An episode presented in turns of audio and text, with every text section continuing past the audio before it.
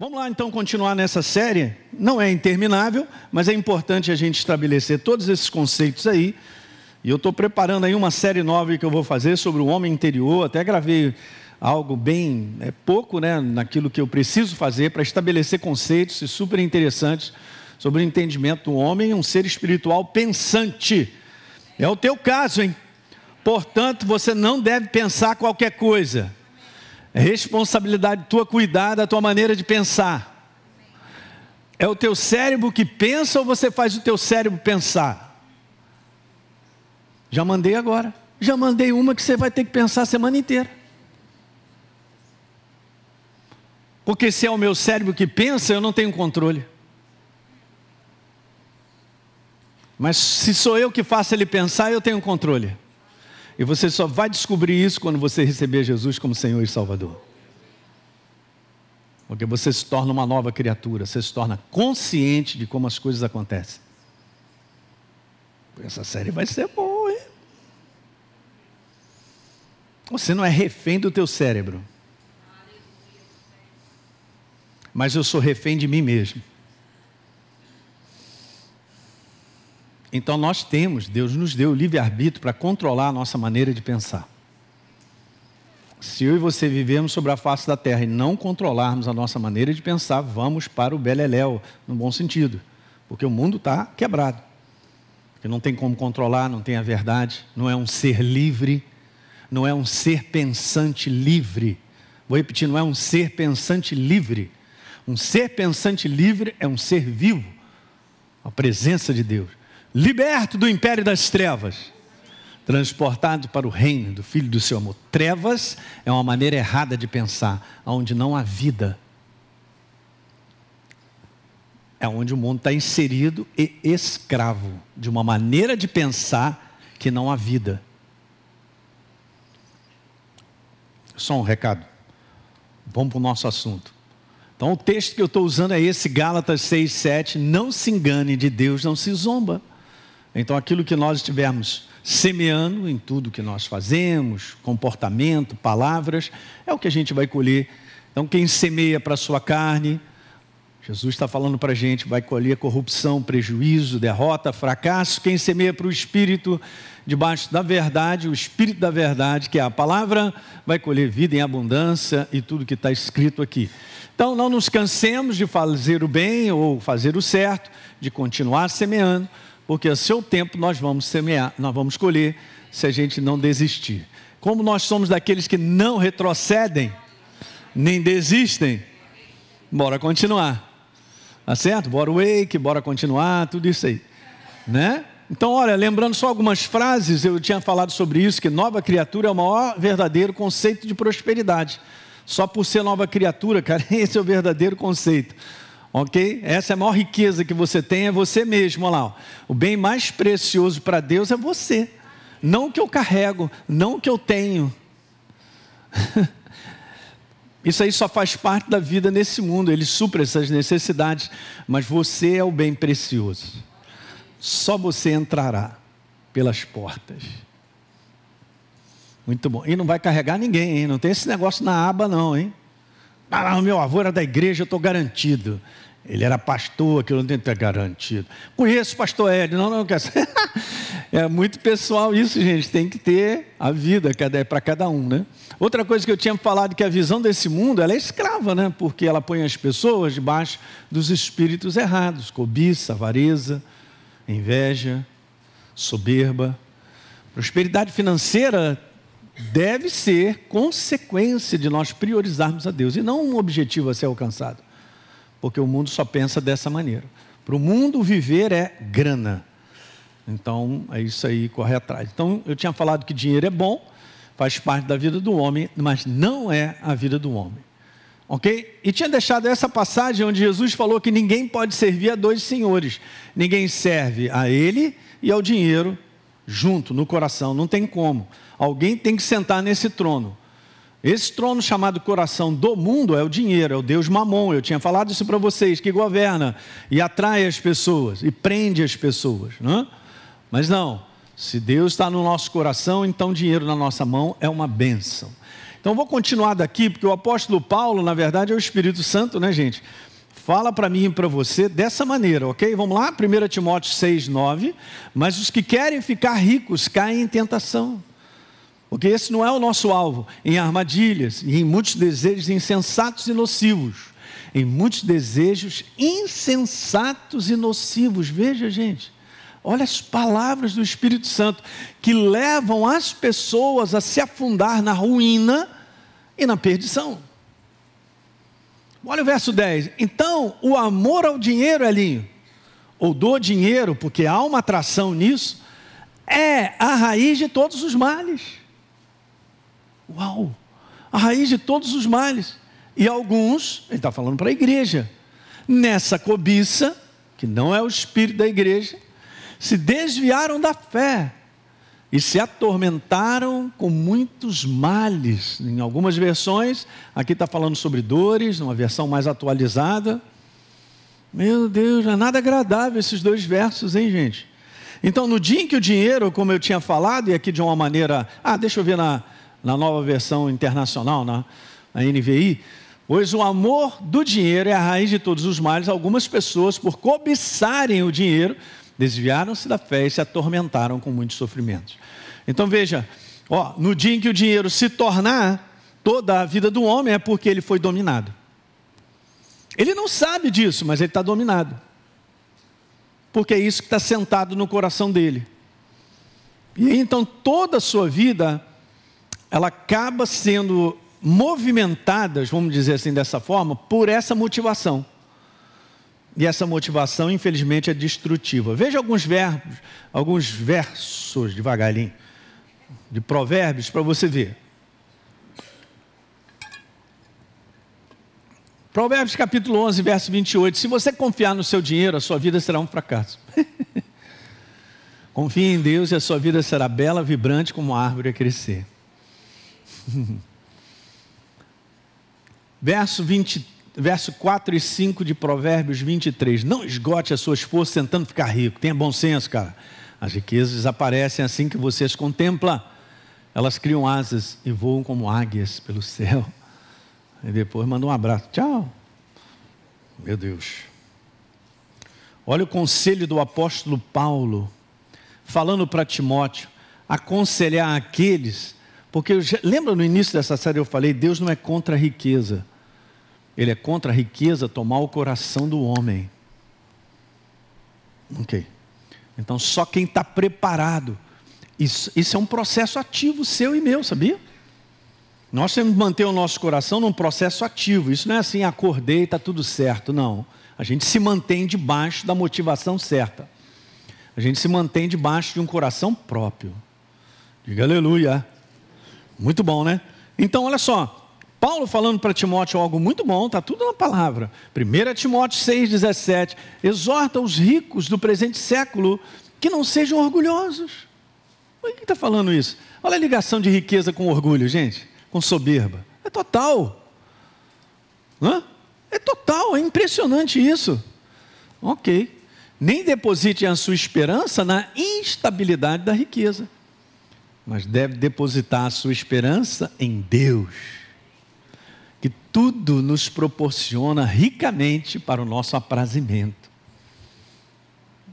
Olha o verso na, na King James, né? Na, na, na, versão King James atualizada. Exorta os ricos do presente século que não sejam orgulhosos, nem deposite a sua esperança na instabilidade da riqueza, essa parte final da King James, mas em Deus que nos concede generosamente tudo que precisamos para viver satisfeitos. A Claudinha e a Olivia ali chegando, aleluia. É isso aí, mais um bebê na academia da fé. Olha só, que nos concede que precisamos para viver satisfeitos. Olha só. Oh, gente, que isso aqui uh, é o poder de Deus, né? Maravilha pura. E ele continua, no verso número 18 diz assim: que pratiquem, falando dos ricos do presente século, que pratiquem o bem, sejam ricos de boas obras, cara, generosos em dar e prontos a repartir. Hum? Veja aí o verso número 19: que acumulem para si mesmo um tesouro, sólido fundamento para o futuro, a fim de se apoderarem da verdadeira vida. Ok? Então, Deus, gente, como eu falei, não é contra a riqueza, ele é contra a riqueza, se apoderar do homem, tornando ele o quê? Uma pessoa infrutífera, isso é bem diferente. Guarda isso nessa manhã. São posicionamentos de coração. Nem todo mundo está preparado. Por isso que a gente precisa ensinar. Porque a pessoa acha que a solução da vida dela é ter mais dinheiro. Agora imagine se Deus liberasse mesmo o dinheiro todo que a gente gostaria. Será que realmente eu e você estaríamos preparados para lidar com isso? Não pode responder isso rapidamente. Porque tudo é uma questão de preparo. O nosso coração precisa crescer numa maturidade para lidar com coisas. Você sabia que tem situações que Deus deseja já tem preparado de antemão para a gente, mas o que, que Ele está fazendo na tua vida e na minha? Preparar no meu coração para poder administrar aquilo mais à frente. Ninguém administra algo se não for preparado para. Olha do ponto de vista secular, você se forma, faz aquilo, e está naquela profissão, vai se aprimorando, e vai tendo experiências, e vai ficando mais hábil, né, habilidade e tal, a sabedoria em lidar com aquilo vai crescendo, você vai subindo de cargo. Com Deus é a mesma coisa, no mundo do Espírito. Não pense, cara, porque eu sou de Jesus, vai, tudo vai acontecer na minha vida. Não vai. Porque eu tenho que seguir um caminho de treinamento. Eu estou te falando, a igreja do Senhor está debaixo de treinamento. Sabe o que é triste para mim? É ver que a igreja foge do treinamento. Aí não funciona. Por quê? Porque o treinamento de Deus envolve muito correção. E hoje, como eu falei, quinta-feira, se você não assistiu, o pessoal que está assistindo aí, insiste na nossa reunião de quinta-feira. Eu estava falando de um assunto, aí pulei para outro e tal. Porque as pessoas hoje estão recebendo correção de Deus como ofensa. E eu estou falando da igreja. Por quê? Porque a igreja fica naquela posição de achar, não, estou bem, eu sei, não, não é dessa maneira, não, eu penso diferente. Tá? Então fala isso para Deus, que você pensa diferente dele se eu digo para ele eu penso diferente, eu estou dizendo para ele, não, eu fico com o que eu quero e o que eu penso. Então ele vai falar assim para mim, pode ficar, Elim, fica à vontade. E eu vou perder o melhor de Deus para mim. O melhor de Deus não vem na nossa mão se nós não nos entregarmos a um treinamento de maturidade e crescimento. Diga amém agora. Eu preciso de senão vou voar. Ah. ah, pastor Hélio, mas esse negócio de fazer flexão é chato. É chato mesmo, Deus está te treinando. Ah, mas eu quero fazer 100 flexões, não faz 10. Ser fiel no pouco, sobre o muito te colocarei. Está escrito. Ah, eu no pouco, eu já recuso. Eu fico lá com as minhas justificativas, as minhas ideias de que eu tenho meus problemas, eu não posso, eu não posso, eu não posso, eu não posso. Nunca vou crescer. Então, o nível hoje da igreja do Senhor é um tempo de crescimento. Porque, gente, eu quero te falar profeticamente algo aqui. Por favor. E eu já venho anunciando isso há muito tempo. Hoje, já tem essa, essa década, vai ser a grande separação da igreja, que vai pagar o preço, e a igreja que vai ficar pelo caminho. Que você não se qualifique em ficar pelo meio do caminho. Não se garanta porque você está apenas num domingo na igreja, ou serve na igreja, e acha que tudo vai muito bem, obrigado. Não vai muito bem, obrigado mesmo. Deus está requerendo da sua igreja uma prática durante a semana, do todo dia, de que Ele te desafia, Ele fala contigo, eu quero crescer e busco e tal, e agora, Senhor, não vai, então eu vou, e essa igreja vai, e vai ver milagre em cima de milagre, diga aleluia. Você que está em casa aí, não tem moleza, eu estou te falando, o próprio mundo já está puxando o tapete. Ou eu me entrego ao que o homem pensa e acha dentro dessa área fica sempre na escassez e sempre cheio de problema e tal, e, e nunca parece que nunca decola, nunca está legal. Ou eu, a gente aprende de Deus e tem que colocar em prática, botar as experiências daquilo que nós estamos aprendendo, e Deus dá a oportunidade para a gente para poder crescer. E se nós formos aprovados, a gente vai para um nível maior. E assim vai.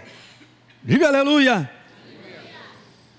Só aumenta. Se o mundo está pior, eu quero te falar qual é o espírito que está pior: cobiça, avareza.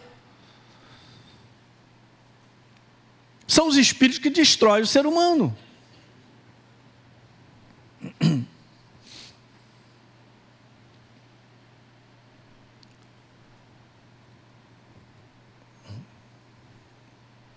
A palavra de Deus é uma palavra que mostra o caminho que nós devemos andar. Deus não vai te pegar na gravata, Ele vai te mostrar qual é o caminho. E eu quero te falar que o caminho que Ele mostra é sacrificial. Pastor Hélio, eu estou querendo sentar no pudim, na tranquilidade, dá para servir a Deus? Não.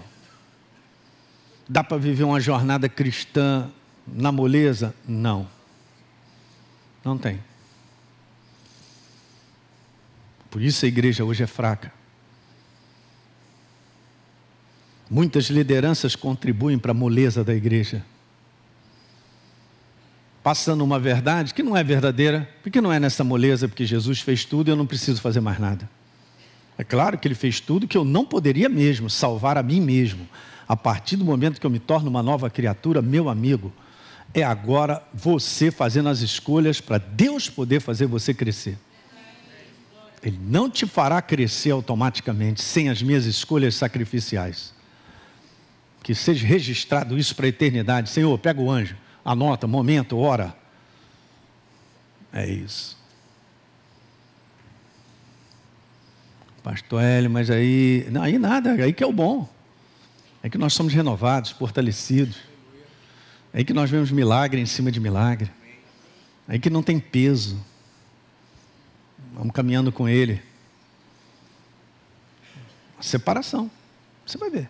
Se Jesus não voltar até o final dessa década, ou da próxima, você vai ver. A igreja que vai ficar, pastor, dessa maneira vai ficar uma igreja pequena. Deus nunca falou que a sua igreja é grande. Largo e espaçoso, a porta é larga, largo e espaçoso é o caminho que conduz para a perdição, e muitos. Apertado e estreito o caminho que conduz à vida, e nós temos que nos qualificar para estar nesse aí, ó é pessoal. Pegou isso nessa manhã?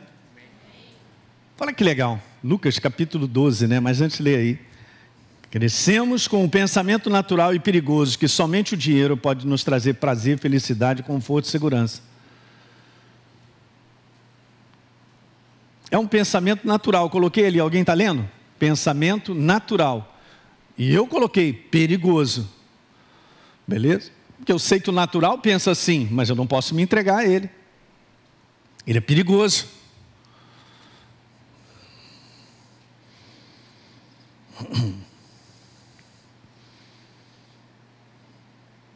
Bom, se eu tenho tudo isso, prazer, felicidade, conforto e segurança, eu preciso de Deus.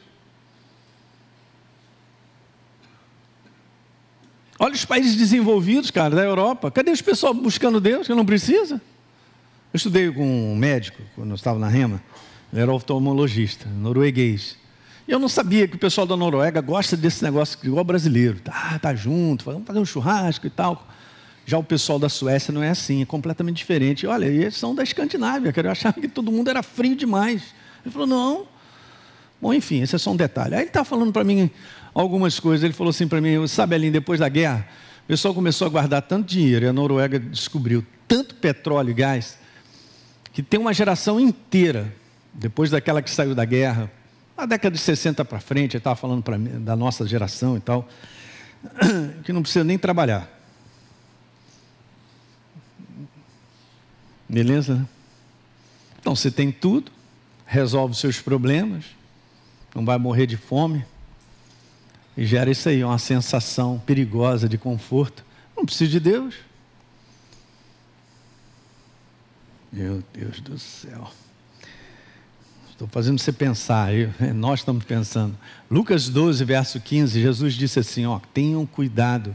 Porque alguém chega para Jesus e fala: Jesus, ó, manda meu irmão repartir a herança. Ele tem que repartir comigo a herança, Jesus. Mas isso não acontece hoje. Isso não tem briga por herança, não tem nada disso hoje. Isso é só no tempo de Jesus. Aí Jesus diz assim: cara, cuidado. Ele, a oportunidade deles ouvirem isso é para Jesus dar esse recado. Nada é do nada, né? Então Jesus manda lá dizendo assim: ó, não se deixem dominar por qualquer tipo de quê? Avareza. Porque a vida de uma pessoa não consiste na abundância dos bens que ela tem. Vai, bora continuar que essa passagem é linda. Então Jesus contou de uma parábola dizendo: um campo de um homem rico produziu com abundância. Em si não tem nada de errado. Jesus não é contra a riqueza, ele é a riqueza. Então ele começou a pensar: o que, que eu farei? Pois não tem onde armazenar, armazenar a minha colheita, minha, minha, minha, minha, minha colheita. Ok. Até que disse: já sei, vou destruir os meus celeiros Construirei outros maiores e aí armazenarei todo o meu produto e todos os meus bens. Ok. Beleza, então direi a minha alma. Você tem em depósito muitos bens para muitos anos, cara. Ih, descansa, fica tranquilo. Só pensou em si mesmo. Esse é o problema. A riqueza faz com que a pessoa pense só nela. Isso é um problema muito grave. Jesus falou, cara, tu é louco, olha lá, maluco, pastor Paulo Canuto, maluco. Esta noite vão te pedir a tua alma, o que você tem preparado, para quem será? Verso número 21, é assim aquele que ajunta tesouro para si mesmo, diga si mesmo, uhum. e não é rico para com? Ser rico para com Deus, gente, não é só servir a sua casa, a sua obra espalhada sobre a face da terra, mas ser rico para com Deus é ajudar pessoas que Deus põe no nosso coração. Ajuda. é isso. Muito legal. Tá vendo? O cara pensou só em si mesmo. Não sobrou nada para os outros, nem para Deus. Como é que é que funciona? É assim? Não funciona, está muito claro, já está tudo escrito.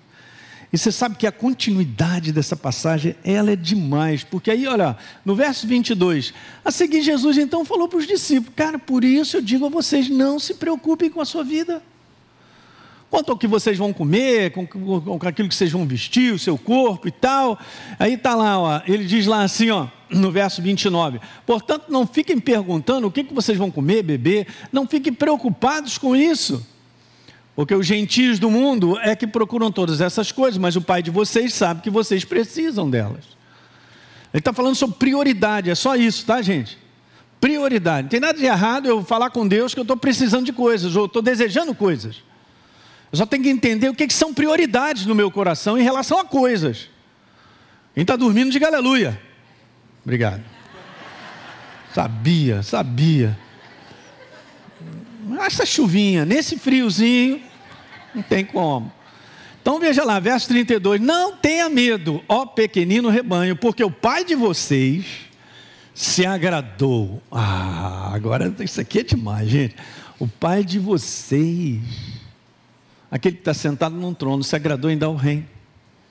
Alguém lembra de Lucas capítulo 15, que o irmão mais velho foi reclamar por causa do irmão mais novo? O pai falou: Cara, por que você está assim? Você sempre está comigo. Olha, te falar tudo que é meu, disse o pai. É? Deus não honrará suprir a nossa vida. Uma vez somos filhos dele, já que ele falou tudo isso aí, você vale muito mais do que um pardal. Você devia dar um glória a Deus, hein? E ó, só para fazer a comparação, ele cuida dos pardais.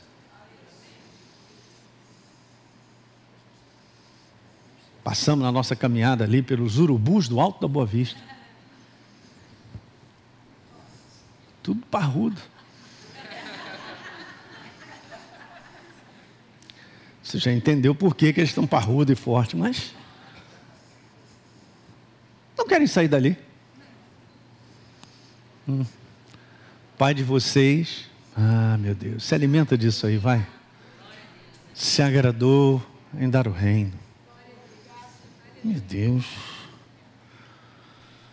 Agora veja, o dinheiro, ele acaba, esse é um espírito, gente, a gente tem que tomar cuidado.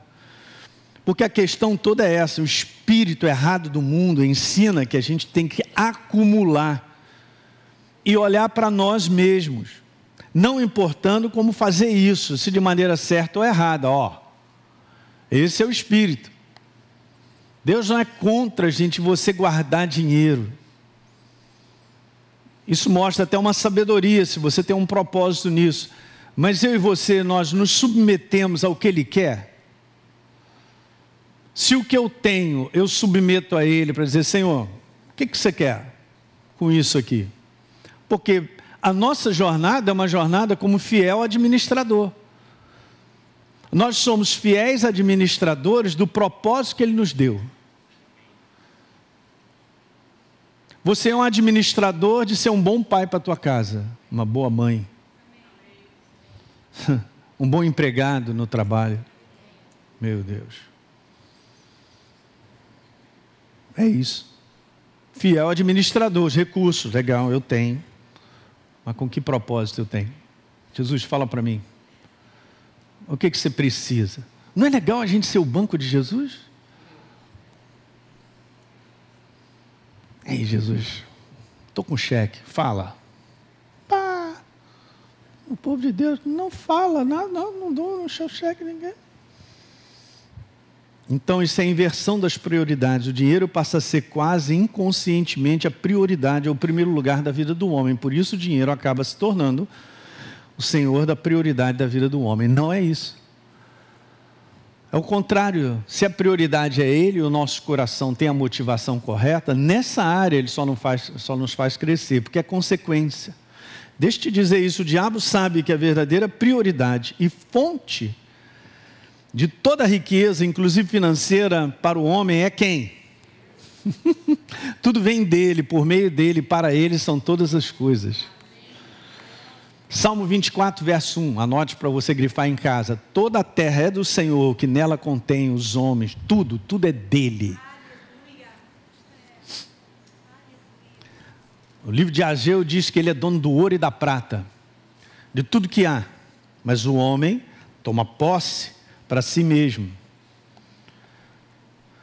Como Satanás não quer que o homem tenha revelação, ele apela incentivando o homem a priorizar e depositar sua confiança em cima do dinheiro. Todas as leis, botei bem grande, que governam a prosperidade financeira encontradas na palavra de Deus estão relacionadas a dar e receber. Todas. Vamos ler pelo menos três. Lucas 6,38. Tem e lhe será dado. Beleza, pastor, mas isso aí não é um contexto de finanças. Aham, uhum, mas isso é um contexto do reino. É o mesmo de Gálatas. Aquilo que o homem plantar, ele. Não está escrito aquilo que o homem colher, ele vai plantar. Não, é o contrário. E é mesmo, pastor, é bem simples mesmo, né?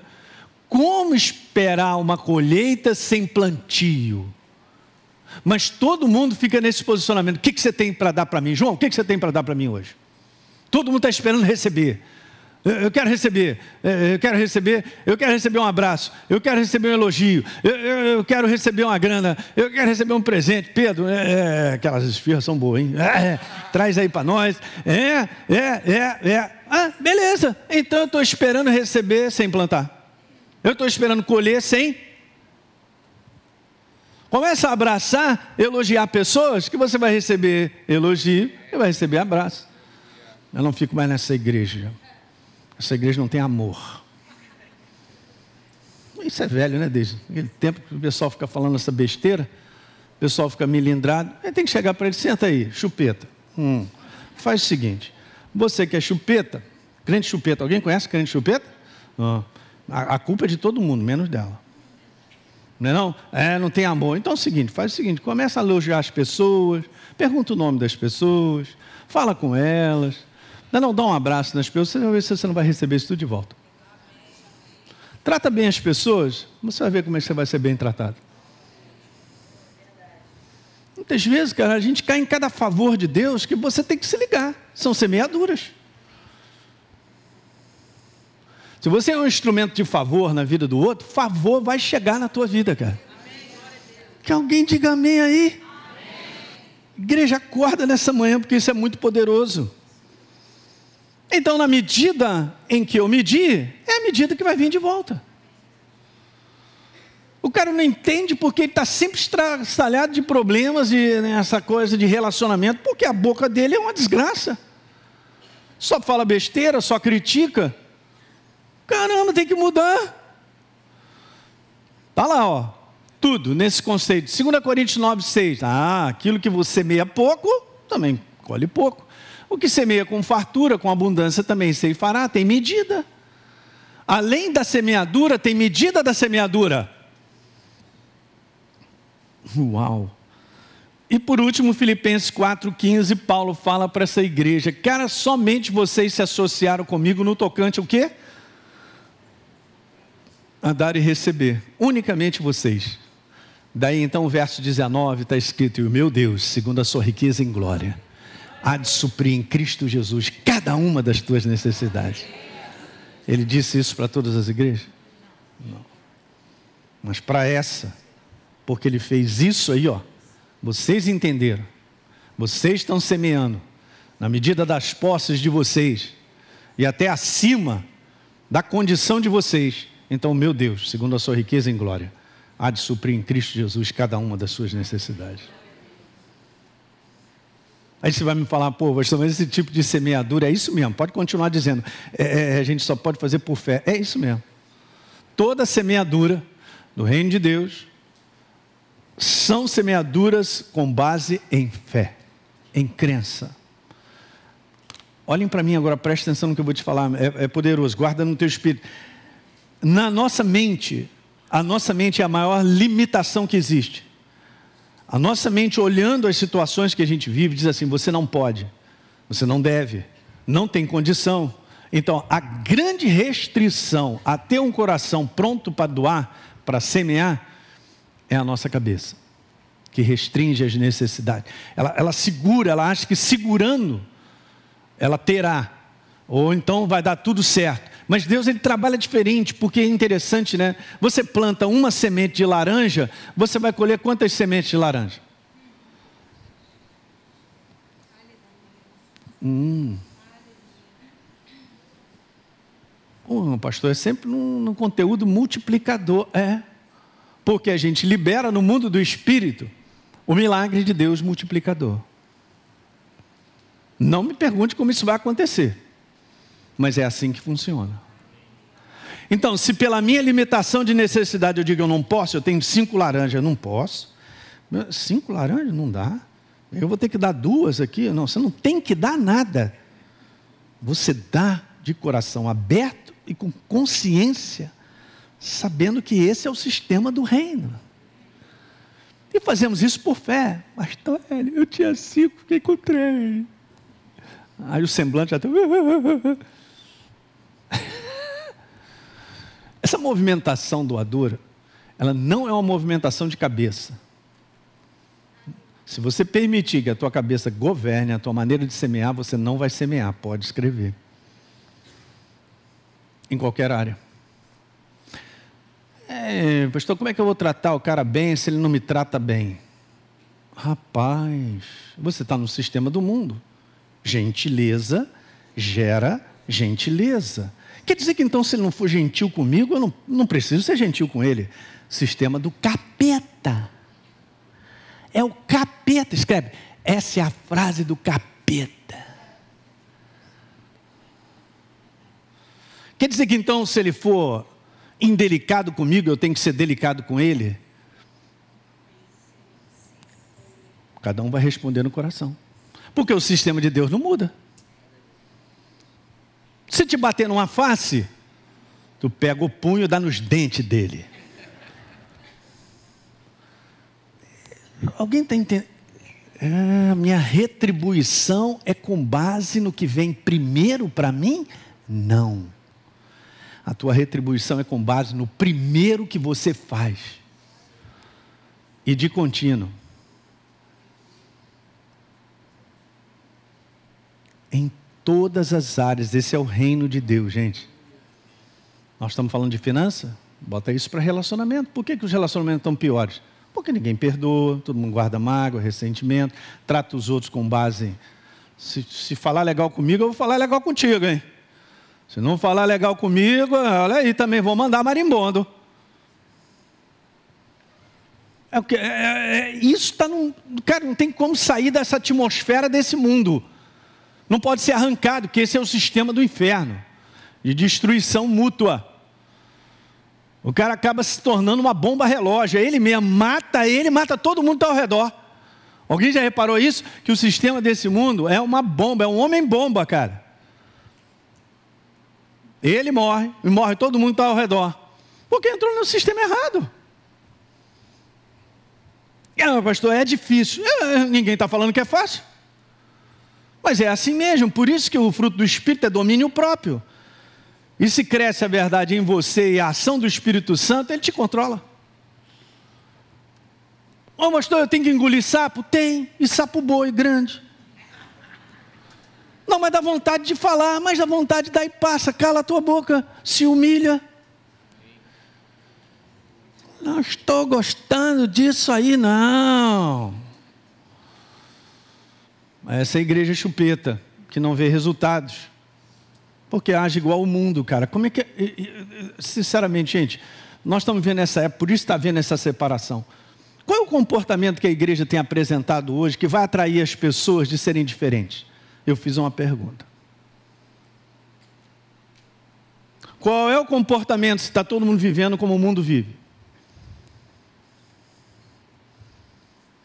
Não, eu sou de Jesus. E a boca está cheia de marimbondo. É alguma coisa errada. Jesus falou: do interior é que flui tudo na vida do ser humano.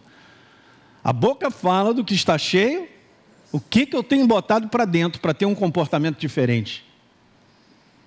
Para ser diferente. Para ser uma pessoa educada, mesmo quando não são comigo. Para me humilhar diante de arrogâncias.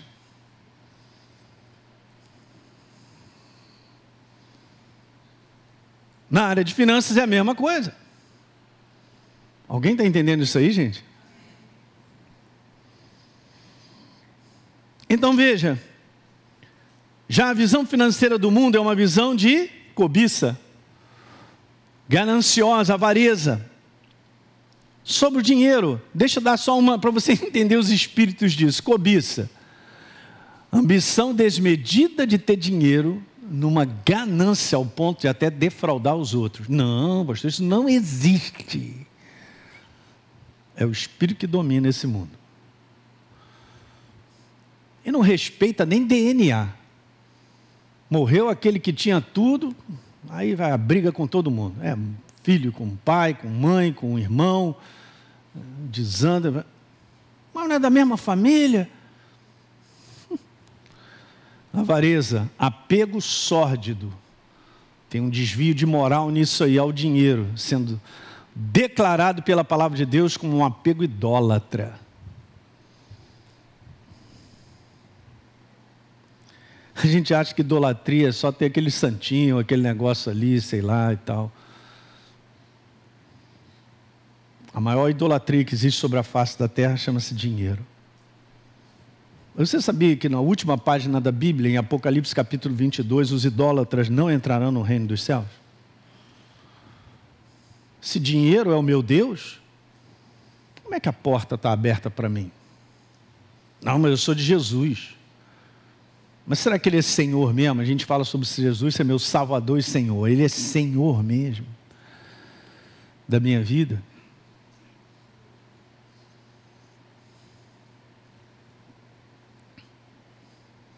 O diabo pode facilitar o homem no ganhar dinheiro, mas ele não pode manter uma riqueza saudável e construtiva.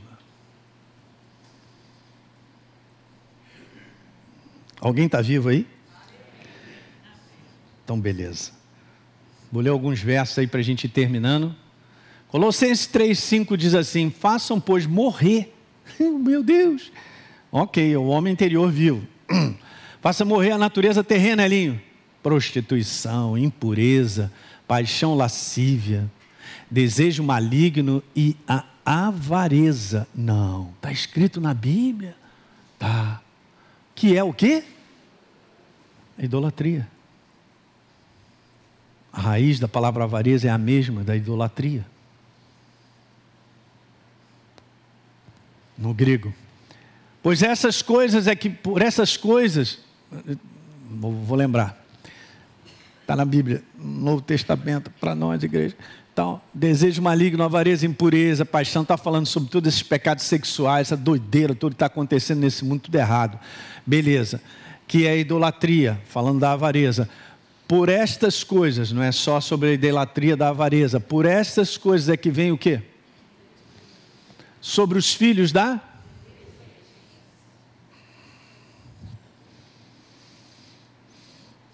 Não sabia que estava escrito isso, pastor Hélio. É, está escrito, Efésios, mais de uma vez. Saibam, pois, isso, de novo, Paulo falando em Efésios e em Colossenses. Nenhum incontinente, nenhum impuro, está falando sobre doença, é, falando sobre o sexo ilícito aí. Ou avarento, que é idolatria, tem herança no reino de Cristo e de Deus. Como é que é? Tem o quê? Herança no reino de Cristo e de Deus. Não, pastor Hélio, eu estou garantido, uma vez salvo, salvo para sempre. Uhum. Muito bom. Vou dizer algo legal.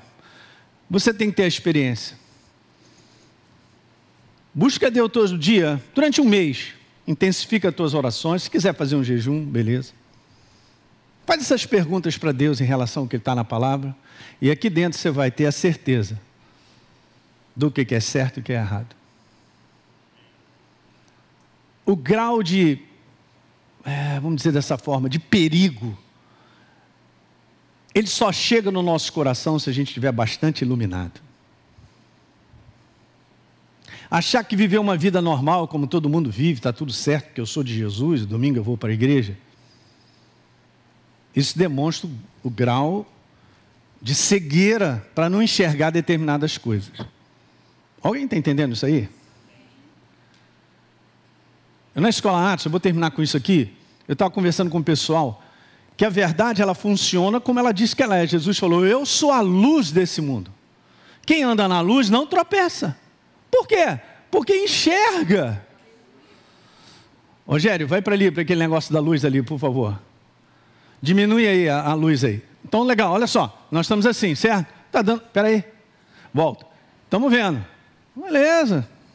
Até dá para ver se tiver ali um, uma lagartixa, um animal assim estranho. Né, Estou vendo a cor do tênis do Pedro, a Claudinha ali também, dá para ver. Então, tem um papelzinho ali e tal, vai diminuindo aí. Beleza, continua enxergando, vai diminuindo. Vai diminuindo. Vai diminuindo. Dá para diminuir mais? Boa. Hum, já não sou, já não estou sabendo quem está ali atrás. Já, já não reconheço. Eu estou usando uma coisa natural para te ensinar no mundo do espírito como funciona. O que faz com que eu reconheça coisas é a verdade em alta, porque ela é a luz. Lâmpada para os meus pés é a tua palavra, luz. Mas não é só a Bíblia, ah, pastor Eli, então por causa de luz eu tenho um farol lá em casa, porque é o seguinte, eu tenho 15 Bíblias em casa. Não. É a verdade viva em você. Qual é a intensidade dessa verdade dentro de você? Será a proporção da luz para você enxergar as pedras, enxergar as ciladas, ter a visão completa disso que a gente acabou de ler. Porque se ele diz que não vai herdar, nem vai entrar como herança no reino, é porque não vai. Ah, pastor, o senhor, o senhor é legalista. O senhor está muito. Olha, o senhor mudou muito, hein, pastor? O senhor não era assim, não. Como é que eu mudei? A verdade é clara. Se o farol acende, você vai enxergar. E vai entender por temor no coração que Deus ele é muito sério, ele é muito preciso. Aí se eu vivo só nessa. Hum, eu não estou enxergando nada. As minhas reflexões são meramente pensamentos de todo mundo, como todo mundo acha, como todo pensa, todo mundo pensa. O que o homem pensa, Deus não está nem aí, mas pastor Edson não está entendendo, olha só. É, é, Deus é amor, perfeitamente. O que, que você quer dizer? Ele sendo amor, ele está aberto para aceitar o que o homem pensa? Ele é Deus, sentado num trono. Por isso ele pega a sua palavra, que é o seu pensamento, para que eu seja transformado por ela.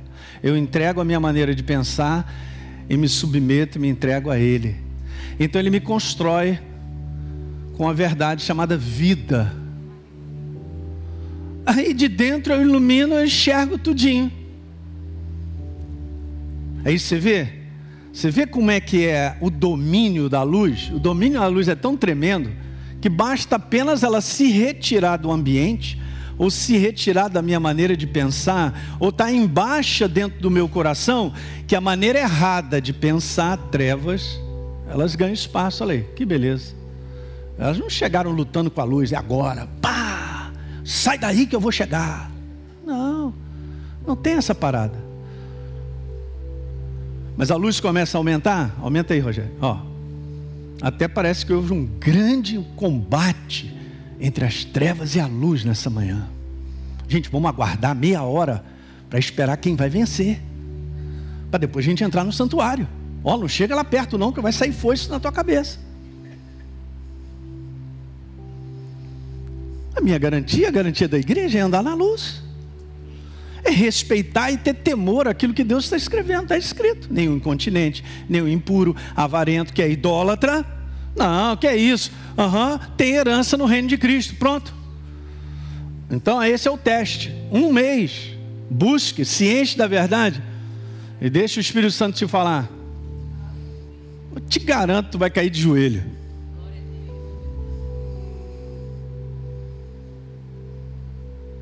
Luz trevas. Pode subir tudo. Beleza. Aí, você enxerga? Isso é o mundo do espírito, gente. Não tem nada a ver com o que a gente vive nesse mundo. Alguém está pegando? É isso aí. Vamos ficar de pé então. Glória a Deus. Muito bem. Você que assistiu esse vídeo e foi gerado fé no teu coração, eu simplesmente quero fazer um convite para que você receba a Jesus como Senhor e Salvador. É muito simples, basta apenas você abrir o teu coração sem reservas, acreditando nessa obra feita na cruz do Calvário, onde Deus liberou o perdão dos nossos pecados, para que a gente possa ser transformado numa nova pessoa por dentro. Então, simplesmente, abre o teu coração e, em sinceridade, repita comigo essa oração. Diga assim comigo: Senhor, eu entrego a minha vida em tuas mãos nesse exato momento. Com toda a sinceridade do meu coração, me abro para receber a Jesus como Senhor e Salvador da minha vida. Escreve meu nome no livro da vida. Cancelo o meu passado porque não te conhecia, mas a partir de hoje eu vou andar contigo todos os dias da minha vida. Amém. É simples, é dessa maneira. E agora eu só convido a você continuar firme nessa jornada do todo dia, caminhando com Deus até o final. Um grande abraço.